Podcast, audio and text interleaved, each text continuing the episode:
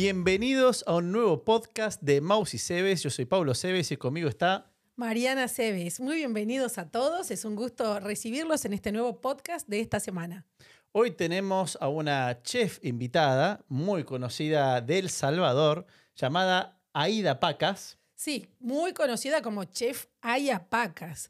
O sea, ella es una chef celebrity total, es jurado, fue jurado en el programa de reality más visto de todo El Salvador, que fue el Top Chef Estrellas. O sea, imagínense que ahí competían ya otros participantes que habían estado en programas anteriores, así que estaban, digamos, luchando por su lugar para ver quién era el mejor.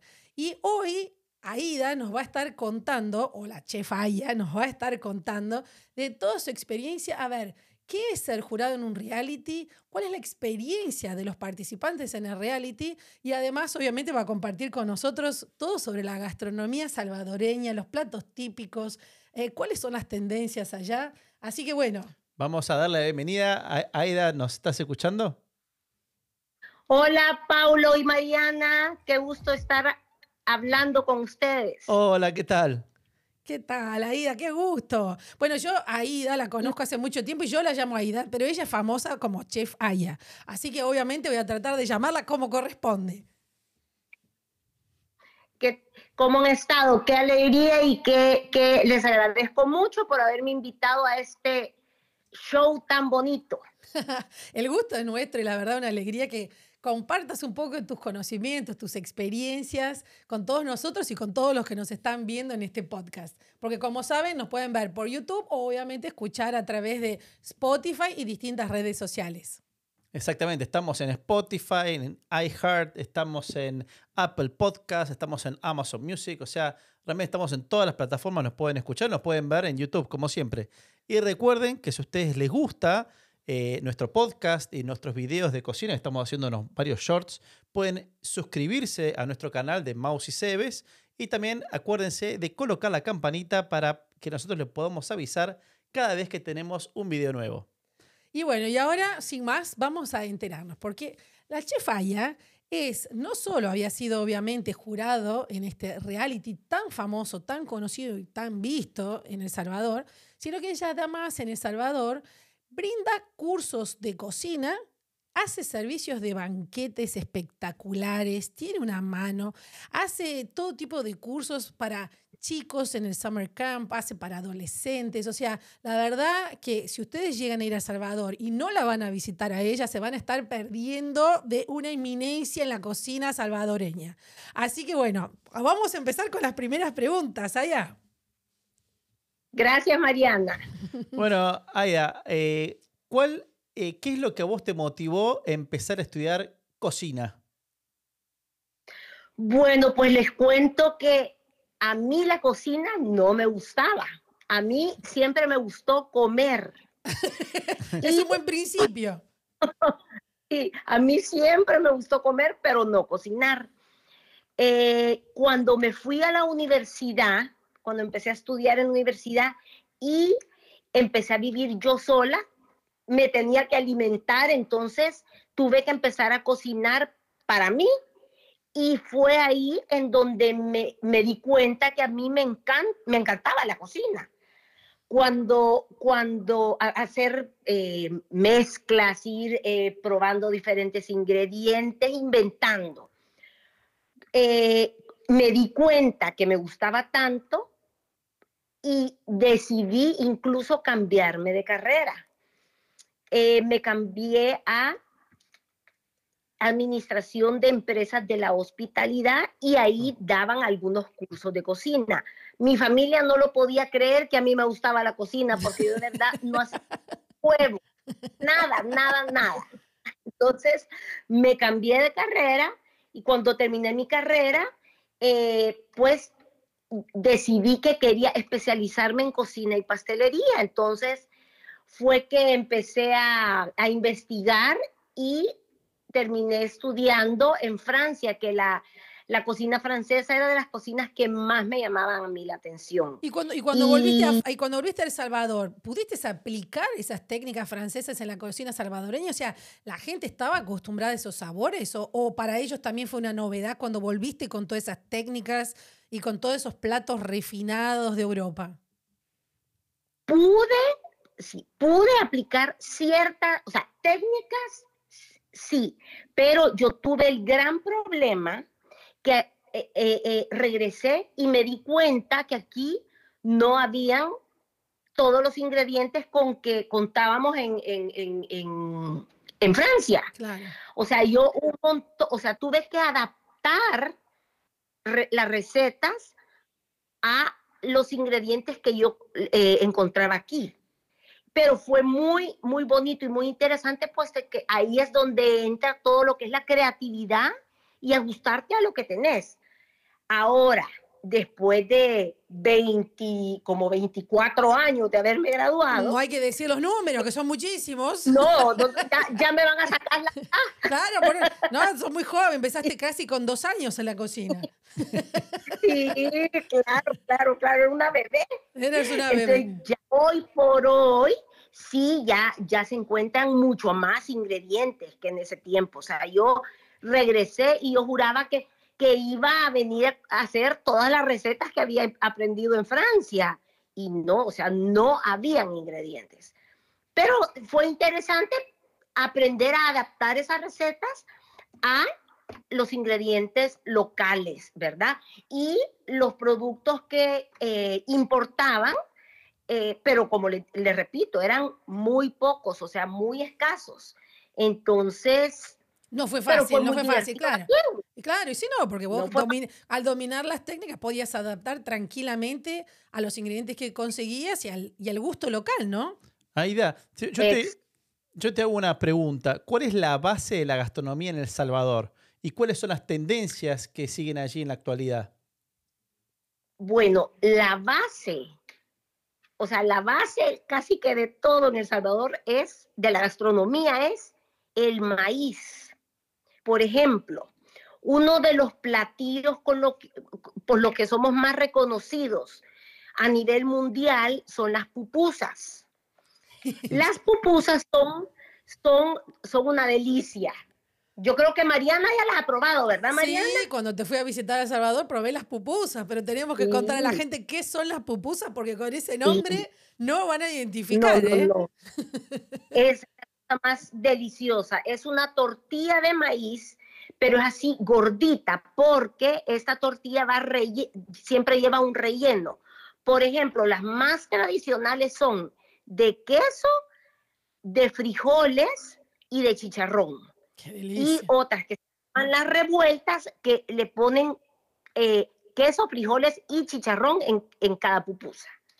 Entonces la rellenan hacen una bolita y después la, la, la, como que la aplanan, la ponen sobre una, un comal, les dice aquí, como, como, una, como una plancha, por ejemplo, y, ya, se le derrite todo el, queso de adentro. No, es una... Qué delicia. ¿Y eso que lo, acompaña con una salsa o algo? ¿O el mismo frijol o poroto, ese juguito? No, se acompaña con un eh, curtido que está hecho a base de repollo, le ponen zanahoria, le ponen cebolla y lo, lo, lo, dejan curtir, valga la redundancia, en, vinagre, ¿verdad? Muchas veces vinagre hecho en casa, eh, hecho eh, a, base de cáscara de piña y panela y dejándolo reposar, ¿verdad? Mm, y además del curtido, se le hace una salsita de tomate natural eh, con cebolla, un poquito, cada quien tiene su receta, ¿verdad? Pero siempre cebolla, un poquito de ajo, un poco de orégano le queda bien y después se licúa. Se cocen los tomates, eh, se pelan y se licúan. Entonces, normalmente se come separado la pupusa, a la par el, el curtido encima la salsita, pero a mí me encanta ponerle encima el, el, curtido y encima la salsita. Me parece que vas, a tener que vas a tener que empezar a cocinar y Paul y yo ya estamos tomando el avión para irte a visitar, Sí, ¿eh? porque a esta, a esta hora, ya tengo hambre, así que estamos- Estamos llegando, estamos llegando ahí. Ay, no, no, más. Y normalmente las pupusas se comen o desayuno o por la tarde, ya tipo 5 de la tarde o en la noche. No vas a comer pupusas de almuerzo, por ejemplo. Ah, no, es como, es como especie, una merienda o a media mañana, digamos así. Exacto, como desayuno. De ahí otra cosa que se come muchísimo aquí son los tamales, que hay tamales de un montón de cosas. Hay tamales de gallina, tamales que son salados, tamales de azúcar que son dulces, tamales de elote, tamales de chipilín, que es una hoja muy típica. Chipilín. Salvador. Mira Esos nombres, ¿qué tal? Chipilín. Es una, es una hoja muy, muy, eh, muy típica, que se come mucho aquí en pupusas, en tamales, en sopa de pollo, en arroz aguado. O sea, sí se, se utiliza bastante. El chipilín tiene un sabor muy particular. A mí me encanta. No, esos nombres, Me tan encanta. esos nombres tan simpáticos, aparte de los ingredientes y los productos, ¿no? De Salvador. La verdad que sí. Ahora, Aya, te hago otra pregunta más. ¿Cómo se realiza la selección de los candidatos para un programa de reality? Bueno, en este caso, eh, se tenían que haber sido ex participantes de las eh, temporadas anteriores, ¿verdad? De Top Claro, Chef. claro. Por eso, en, en la que yo fui jurado, se llamaba Top Chef Estrellas. Entonces, se inscribieron eh, ciertos participantes de, de las temporadas, ahí hicieron pruebas y entonces fueron seleccionando pues a los mejores. Entonces fue, por eso ahí estuvieron como los top de todos los, los participantes de las, de las Ediciones temporadas anteriores, ante- claro. Pero qué, Sí. me imagino, ¿cuál es la motivación de, de- de estos chicos en, obviamente, querer participar en un reality? O sea, ¿qué es lo que los lleva? Ellos, digamos, una vez que ganan el programa, obviamente tienen reconocimiento por haber estado en un programa de televisión, pero además es el Claro. premio o después abren su restaurante. ¿Qué, qué es lo que los motiva a ir a, esto- a este tipo de programas de reality de cocina? Bueno, primero que todo, o sea, se dan a conocer. Imagínense eh, la, la concursante que ganó el primer lugar, ella ya está saliendo en la televisión todos los días. Es la chef de un, de un programa eh, que se pasa de lunes a viernes todos los días, ¿verdad? Es, ya es una chef bien reconocida en los medios, eh, de ahí eh, les, como chefs se, se, se reconocen por su comida, la gente les pide, sin ella creo que no ha abierto restaurante, pero me imagino que la buscan para, para eventos, para catering. Eh, además, eh, hay un reconocimiento monetario por, por haber ganado el primer lugar, Claro. ¿verdad? Eh, y igual, para, para los que no ganaron para el segundo lugar, tercer lugar, no hay un, no hay un premio monetario, pero también se dan a conocer, entonces tienen su prestigio para que la gente los busque eh, para hacerles pedidos, pedidos de comida. Obvio. Por ejemplo, el que ganó el segundo lugar, él es, eh, él trabaja como chef en un club, eh, como un country club, se puede decir, de aquí, muy, que es muy, muy, muy reconocido y ahora él trabaja ahí. Y, y- y una pregunta más allá. La, la experiencia tuya de haber sido jurado de un programa así de reality, ¿cómo, cómo te cambió la vida? Bueno, primero que todo, me fascinó esa, esa experiencia. Eh, yo al principio decía, Dios mío, a ver cómo va a ser estar en la, en la televisión, ¿verdad? Pero de verdad que uno, uno empieza a- como con nervios, pero poco a poco te va soltando y, y es tan bonito, o sea, eh, tan interesante ver cómo, o sea, todo lo que hay detrás de un programa, o sea, uno no se, ni se imagina. De ahí eh, ver realmente la, la creatividad que pueden tener estos participantes, porque ellos cocinan bajo presión. Entonces, eh, a mí me, me- como que, que eh, vi, vi un montón, vi tanta creatividad ahí. A algunos les salían cosas feas, pero a otros les, les platillos. Pero ese es un, ese es un sea, pro- Me imagino que ese también debe ser un problema, ¿no? Porque cuando te están enfocando de frente, de frente y vos estás teniendo que probar un plato y de golpe, no sé, la- no estaba rico, digamos, cuando uno está sentado en una mesa en un restaurante, podés poner, digamos, con la, la gente que está sentada y decir, bueno, no, me gustó, la verdad que no, pero ¿qué cara pones cuando estás frente a las cámaras y tenés al participante delante tuyo y le tenés que decir... Esto te salió horroroso, ¿se lo decís así nomás, frío y que- duramente o qué? Es que depende, depende, porque eh, sí habían cosas feas, pero, o sea, se lo decís, porque como jurado no les puedes decir qué rico te quedó y está horrible. Pero, pero en alguna vez por ahí te habrá tocado decir, ay, qué rico, está interesante, y no lo podías tragar, ¿o no? No. No, o sea, nosotros teníamos que decir la verdad, Ah, qué ¿verdad? qué Obviamente. Pero, pero hubieron, o sea, todavía me acuerdo, hubieron dos platillos que yo en, en, eh, en, en esas dos ocasiones sí me enojé. Y los otros dos jueces también se enojaron No, porque presentaron algo, in- uno era incomible, ¿Qué? incomible, horrible, era espantoso. Y el otro tenía una presentación tan fea y un nombre tan feo que hasta vergüenza me da repetir ese nombre.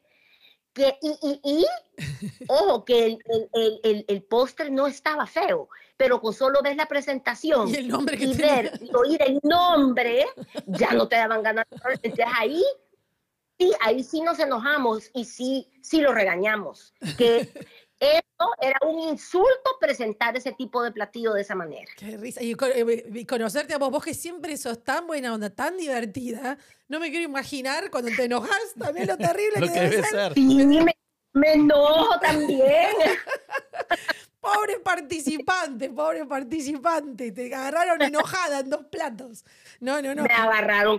Pero, Y y por pero, ejemplo- va- eh, o sí. sea, era, era, era como bien feo. Ahora, cuando, cuando se lucían en, en, en, en platillos, de verdad, era de aplaudirles. Yo todavía me acuerdo de un episodio que no pudimos, o sea, sorpresivamente, no pudimos eliminar a ninguno de los dos participantes en, en, en la prueba final para ver si uno se quedaba y el otro se iba. O sea, tuvimos que los dos eran buenos. Los dos eran dejar a los dos. ¿Y que ganaron los dos o qué pasó en ese programa? Ahora tengo que verlo. No, no, no, no hubo eliminación y volvimos a, a- o sea, entraron al siguiente episodio los dos y ahí se hizo la, eh, la eliminación hasta el siguiente Ah. episodio, porque eran platillos tan buenos que, o sea, no podíamos, no podíamos escoger cuál de los dos era el mejor. Qué increíble. Pero, por ejemplo, ¿y ahí cómo haces, por ejemplo, cuando en este caso que te bueno, tuviste que probar dos platos que no estuvieron muy bien? ¿Cómo haces para incentivar a los participantes para que den lo mejor de cada uno una vez que le hiciste una devolución de esa? O sea, ¿cómo remontan ese, ese plato para mejorar a futuro? Bueno, hablamos muy en serio con ellos, ¿verdad? Ya fuera de cámaras, eh, que no era posible que, estuvieran eh, presentando platillos así y, que, y motivarlos a que ellos pueden, o sea, que tienen que, que, que- que pensar lo que están haciendo y, y- y dar lo mejor de sí, porque uno se puede dar cuenta cuando están haciendo las cosas como para salir del paso y cuando realmente ponen empeño. Y ya a estos dos participantes ya habían hecho platillos buenos, o sea que no era que no pudieran, sino que no quisieron, no, Eh, eh, no les salió. No hubo, no hubo voluntad de los, de los chicos. Otra, otra cosa que es muy importante es que ellos, o sea, en el momento de la prueba, ellos no saben qué prueba van a tener. O sea, ellos tienen minutos, o sea, nosotros les decíamos, se va, este es el tema de la prueba, ellos tenían minutos para pensar qué iban a hacer, o sea, sí es muy difícil porque eh, Ser pues necesitan sí. una creatividad y a veces son temas o ingredientes muy difíciles. Entonces, sí, mi respeto de verdad, porque, porque sí había cosas muy, pruebas muy difíciles. Aida, te, te, te, hago una última y corta pregunta. Eh, ¿Vos cómo, cómo motivarías a, a, un futuro o una futura persona que quiere estudiar gastronomía? ¿Qué es lo que vos le dirías a esa persona? Bueno, primero que todo, eh, que le guste la cocina. O sea, si va a estudiar cocina y se va a dedicar a eso, tiene que amar la cocina, porque así como es una profesión lindísima, o sea, yo, yo de verdad, yo no me arrepiento, yo me siento feliz de haber estudiado cocina. Pero para alguien que no está totalmente convencido, tener que pasar metido en una cocina es, es terrible, porque sí es un trabajo muy pesado, entonces, pero que si a uno le gusta, pasa feliz. Yo, yo sí les digo, yo debería de pasar mi cama a la cocina en, en las temporadas altas, porque de verdad que uno no sale de ahí. Y, y y eso, que, que, te encante, que sea tu pasión. Claro, porque si no puede llegar a ser un sacrificio. Pero, pero la verdad, Ida, mira, esta charla fue tan linda, tan agradable. Te tenemos que agradecer infinitamente que hayas compartido un poco de tus conocimientos, de tus experiencias. Mira, un gran aplauso para vos, gran aplauso. la verdad que, la verdad que va, va, a ser un gusto poder recibirte por ahí en un futuro para que nos sigas contando tus aventuras en El Salvador, en el mundo y cómo vas transmitiendo la cocina salvadoreña por el mundo. Así que muchísimas gracias por participar en este programa el día de hoy. ¿Estás ahí? Hola, sí, aquí estoy. Ahí está. Sí, apareció. Le, la felicitamos tanto que la dejamos muda del otro lado, ¿no? ya, me, ya me hicieron llorar con tantas felicitaciones. Ay, pero ahí da la verdad, muchísimo. Ha sido un gusto, un gusto. El gusto fue todo nuestro, la verdad. Muchísimas gracias, muchísimas gracias por tu, por tu tiempo, sobre todo. Te mandamos un beso enorme, Aida, un beso muy grande, ¿eh? Te cuidan bastante, Paulo y Mariana. Un beso. Un beso grande. Bueno, Mariana. Adiós. Bueno, perdón, ahí estamos, de vuelta. ¿Cómo estás, Mariana? Bueno, la verdad que una entrevista súper este, enriquecedora. Este, muy buena la entrevista con, con Aya. Eh, para mí, la verdad que, bueno, nosotros tuvimos la oportunidad de ser jurado de Masterchef en Argentina en un momento y la verdad que es un poco estresante. Para los participantes, pero yo creo que, así como lo contó ella, eh, yo creo que uno tiene que tener un poco de pasión por la cocina, les tiene que gustar, aprender técnicas, ser creativo, desarrollar nuevos platos. Y estoy segura que les va a ir muy bien, ya sea en reality, si ustedes se animan a participar en uno, o quién sabe, ¿por qué no? En su propia cocina, con sus invitados. Así que bueno, yo creo que, la, la gastronomía definitivamente es una muy linda carrera para seguir. Y bueno, vamos a ver más novedades en este mundo de la gastronomía internacional la semana que viene en nuestro próximo podcast, ¿no, Paulo? Así es. Bueno, Mariana, muchísimas gracias y nos estamos viendo en un próximo programa. Así que bueno, acuérdense siempre de suscribirse al programa, apretar la campanita, así siempre se enteran de las últimas novedades.